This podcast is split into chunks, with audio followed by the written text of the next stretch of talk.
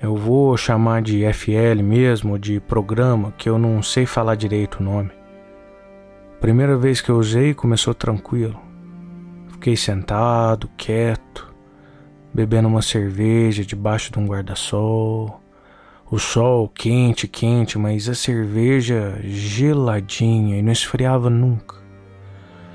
Tremoço na mesa, pé na areia. Tinha umas moças bonitas nadando sem roupa, mas eu só queria olhar. Eu tinha trabalhado acho que umas 12 horas para mais naquele dia e até minha cabeça estava cansada, não, não tinha energia para essas coisas. Fiquei lá. Foi bom que lá não era uma hora certinho que passava, sabe? Era você pagava uma hora para usar, mas lá dentro parecia que passava mais tempo. Parecia que você tinha ficado duas, três horas bebendo. E você sentia aquele tontinho da bebida igualzinho. Mas aí a minha menina apareceu lá. Linda, linda, no, no uniformezinho de escola dela. Ela apareceu e ela perguntou se ela podia pedir peixe frito. Eu chorei, eu chorei, eu abracei, eu beijei ela e eu chorei. Eu falei para ela que claro que ela podia pedir o que ela quisesse. E ela falou oba e foi pro garçom do quiosque para pedir para ele. Igualzinho era quando ela estava viva. E foi por causa disso que eu quase morri também.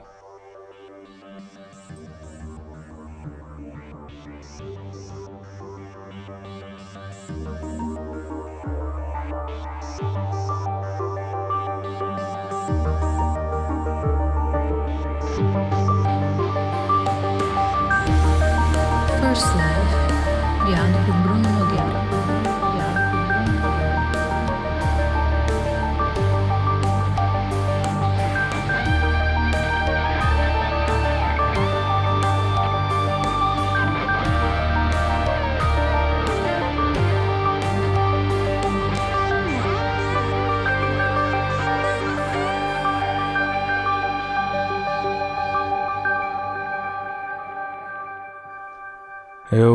muita gente falando do FL, de como o programa te pegava de surpresa e essa realidade virtual realizava um desejo seu que você nem sabia que tinha.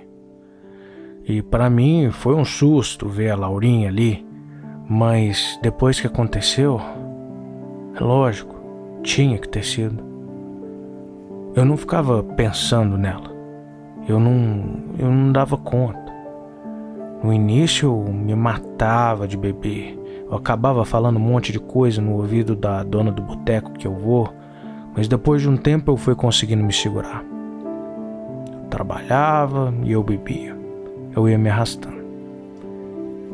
E de repente, a Laurinha lá, dentro daquele negócio.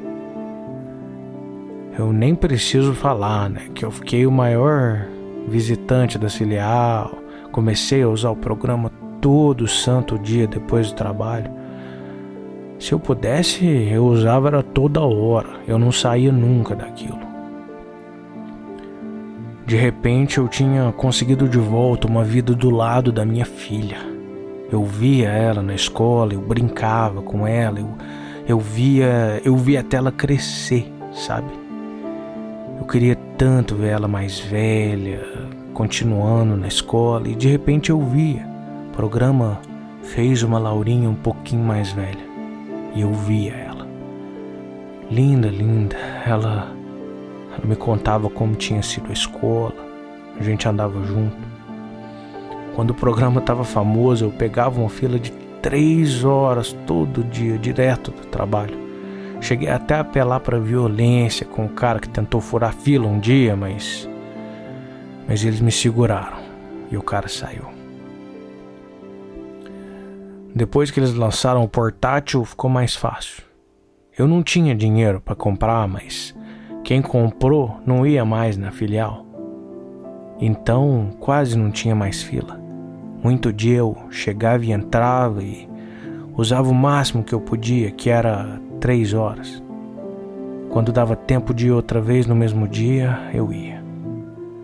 Tinha gente que não gostava de me atender porque eu ia sem tomar banho, direto do trabalho, mas eu, eu não tava nem aí. Só a Dita, que trabalhava lá, que me atendia direito. Educada, me olhando, me olhando educada, sabe? Quando a pessoa te olha e te entende. E ela entendia mesmo mas eu só fui saber depois. Ela chamava Benedita, mas todo mundo chamava de Dita. Foi ela quem me convidou para fazer parte do pacto.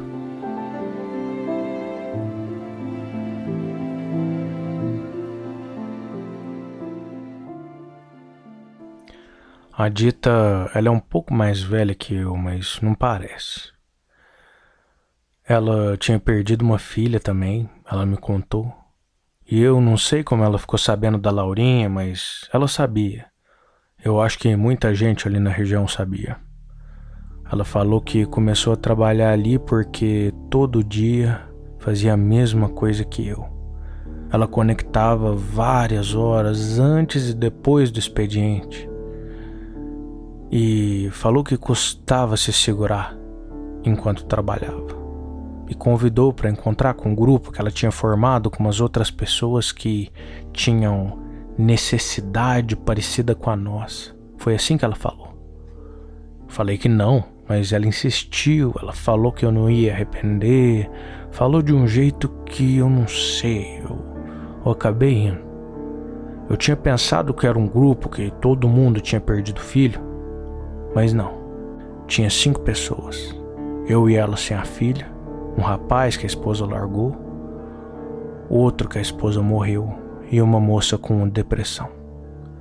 A gente não sabia os nomes um do outro, só o da Dita. Ela teve a ideia porque trabalhava na filial. Começou a procurar as histórias, a perguntar e foi encontrando todo mundo ali. Mas o resto ninguém conhecia ninguém. Ela queria propor pra gente uma ideia. Um plano que ela vinha pensando tinha muito tempo. Ela queria roubar uma poltrona.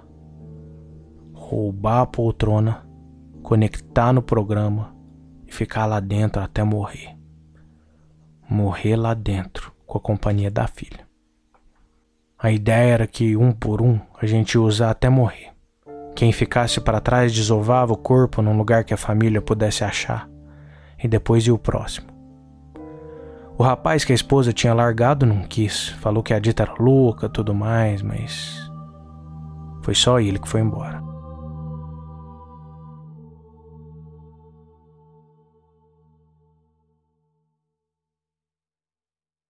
A Dita tinha tudo planejadinho. Ela não queria roubar um portátil porque os portátil, mesmo quando você desbloqueia, ele pode ser bloqueado de volta pela empresa que faz o FL quando consegue descobrir. Daí arrisca a pessoa acabar reconectada quando ela tá para morrer lá dentro, quando ela já tá numa situação horrível, desidratada, fodida. Eles descobrem e bloqueiam e de repente você acorda e vive ainda aquela experiência do finalzinho da morte. Então era melhor a poltrona. Ela trabalhava na loja então ela falou que sabia os horários e tudo mais, sabia ligar, conectar a poltrona e se desse defeito ela sabia arrumar alguma coisa. Acho que foi por isso que o rapaz que perdeu a esposa, um, um magrinho pequeno, falou que só aceitava se a dita fosse a última a usar, porque ele não queria arriscar depois a poltrona dar defeito ou alguma coisa. E ela achou ruim, você via que ela achou ruim, mas aceitou. Me pediu para ser o terceiro a usar a poltrona, o penúltimo, para ajudar ela a desovar os corpos. Porque o rapaz era pequenininho demais e a menina não tinha muita força, parecia. E eu falei que ficava, sem nem imaginar o que, que ia acontecer. Naquele final de semana a gente foi na filial, todo mundo com aquelas máscaras que cobre o rosto todo. Acho que nem precisava todo mundo, mas era meio que firmar o pacto, sabe? Todo mundo colocando na reta para mostrar que era sério. Principalmente a Dita, né, que colocou a senha para desativar o alarme no dia e nunca mais voltou pro trabalho. Então, todo mundo sabia que era ela que tinha roubado. A gente de máscara para câmera não saber quem era. De madrugada, a rua deserta e o alarme desativado. Nesse bairro também as casas não tem câmera na porta, então foi fácil pegar e carregar a poltrona pro carro do rapaz, que era um carro pequeno.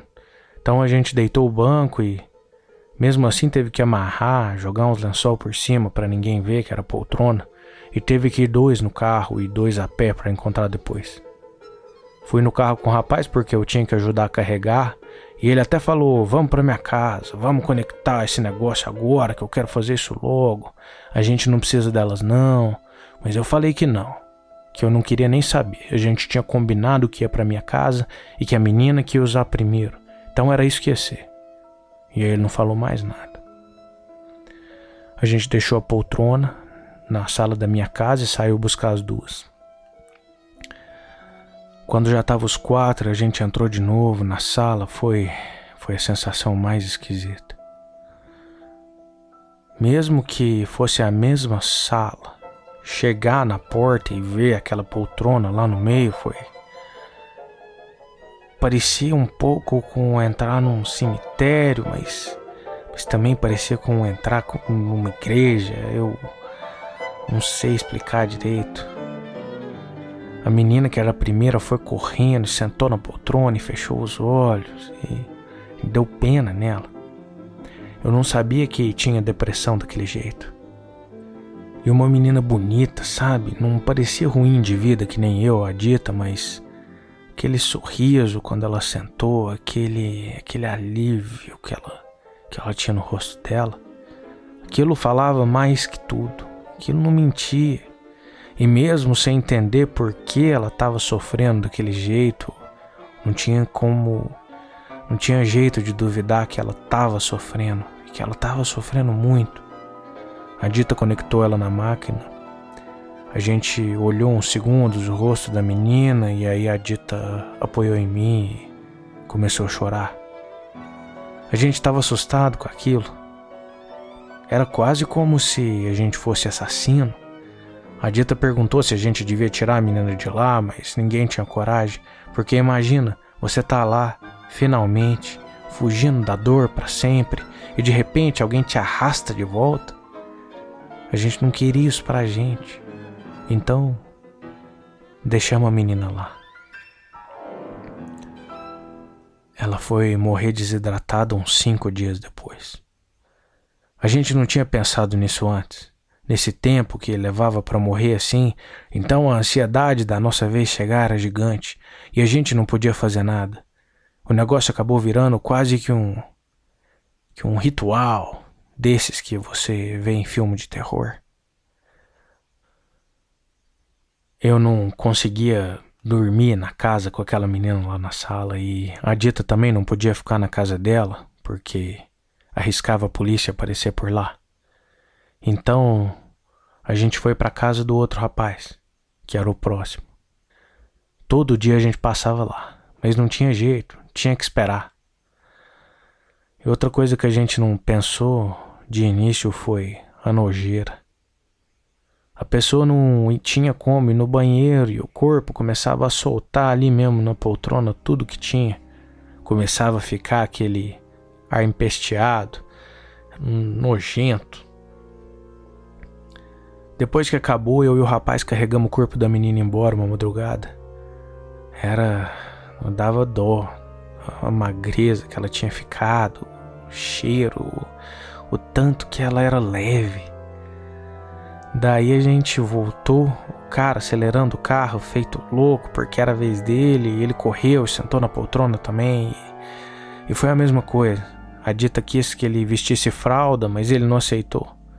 Aí ela esperou ele conectar e colocou a fralda nele depois, porque ele não tinha mais como sentir, né?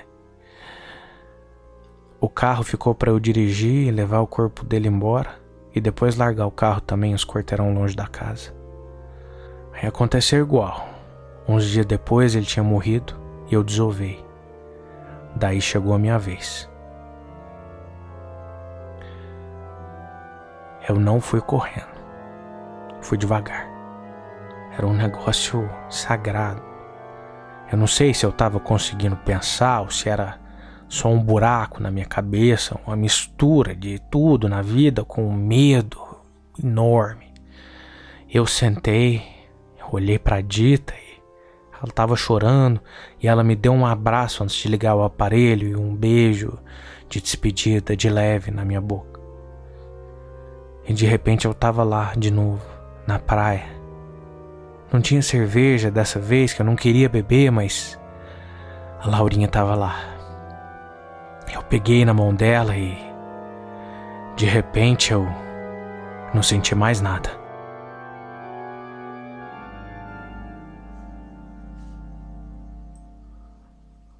Quando eu abri os olhos, eu estava na sala de novo. Aquele cheiro ruim da poltrona. Ela tinha parado de funcionar. Eu gritei a dita, ela veio correndo, me abraçou chorando e disse graças a Deus. Eu estava em choque ali, sem saber o que tinha acontecido. Quando consegui falar direito, eu perguntei se ela ia arrumar a poltrona para a gente usar, mas ela disse que não, que não ia arrumar não, que isso era sinal de Deus, que desde a menina no início ela estava em dúvida e agora ela tinha certeza que era para a gente parar. E eu nem sabia o que que eu falava ou o que que eu pensava, e ela me pegou pela mão e me puxou para fora dali, para casa dela. E nesse dia a gente foi descobrir que o problema não era a poltrona. O programa tinha sido proibido. O FL tinha sido proibido e tirado do ar. A gente tinha ouvido uns boatos que ia ser proibido mesmo, mas a gente duvidou que ia acontecer com a empresa rica daquele jeito. Mas foi proibido e a gente ficou vivo. A gente ficou na casa dela meio, meio em choque no primeiro dia. Só no segundo dia a gente foi comer direito, sem nem pensar. E aí no terceiro dia a gente começou a conversar. Eu vi uma foto da filha dela na estante e a gente começou a falar das meninas sofrimento que tinha sido perder as duas e. Foi bom conversar. Foi bom falar daquelas coisas de, de verdade com alguém. Alguém que entendia e ajudou a deixar aquele peso um pouquinho mais leve. Porque a menina que foi a primeira na poltrona, a que tinha depressão, a, a dor dela a gente não entendia direito. Mas a dor da Dita eu consegui entender muito bem e ela entendia a minha também.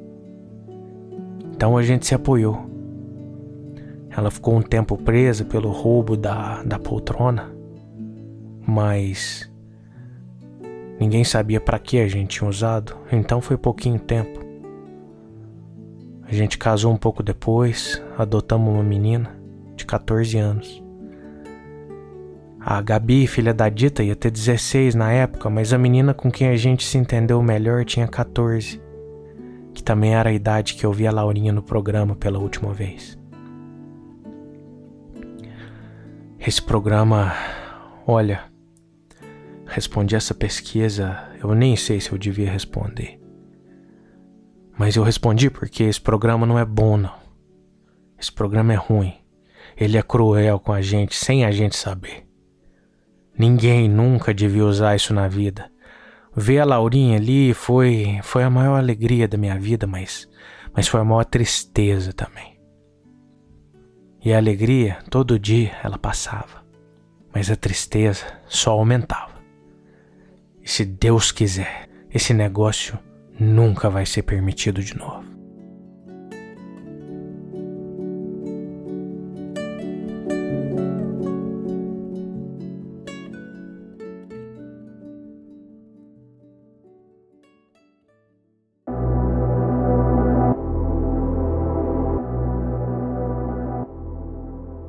Fala povo, é, espero que vocês tenham gostado desse novo episódio do First Life. É, embora tenha sido episódio um tanto mais triste, né? Tem um finalzinho até um pouco mais feliz do que se poderia imaginar, mas é, eu reconheço que é o mais triste até agora que a gente fez. Mas, né, sempre trazendo, ou pelo menos tentando trazer uma perspectiva diferente, né? Um personagem que enxerga de uma maneira diferente o First Life. Embora nesse caso esse personagem diferente tenha sido feito pela pessoa de sempre, né, que sou eu, esse é o terceiro episódio que eu faço. O objetivo é tentar realmente que cada episódio seja um ator diferente fazendo. É... Até agora acho que né, tivemos cinco atores, contando eu mesmo. Mas é... aquela coisa, né? Como eu ainda tô bem no início do podcast, a quantidade de apoios ainda é pequena. Eu não tenho como, né, dar uma remuneração que eu gostaria para os atores. A maioria deles está fazendo porque acreditam no projeto e são pessoas maravilhosas. Então, assim, a maioria não, né? Todos. Então, assim, só tem que agradecer a eles e a ideia, né, que conforme o podcast consiga mais apoiadores, eu possa remunerar eles de uma maneira mais significativa. Então, assim, quero agradecer muito. É, aproveito para agradecer a todos os atores que já participaram, né? Todos eles estão enriquecendo demais o projeto. E também agradecer aos apoiadores que apoiam o First Life através da Orelo. Né? É... Agradeço a todo mundo que apoia em qualquer faixa de preço e também é, agradeço em especial ao Fred Luna, Regina Ribeiro, Ailton Silva, Kelly Oliveira, Marina Scalon, Carol Laureano e Bruno Lazzi. O apoio de vocês faz toda a diferença e se existe alguma esperança de no futuro eu conseguir é, dedicar mais tempo ao projeto e se existe alguma coisa que eu vou conseguir fazer esse projeto durar, é o apoio de todo mundo que tem interesse nele. Então, assim, muito obrigado mesmo. E claro, né? Obrigado a você também que está acompanhando, que está seguindo os episódios e que compartilha com é, seus amigos, com as pessoas que você acha que podem gostar. Isso também é importantíssimo para que o podcast possa sobreviver. E é isso. Espero ver vocês no próximo episódio do First Life e um beijo enorme para todo mundo.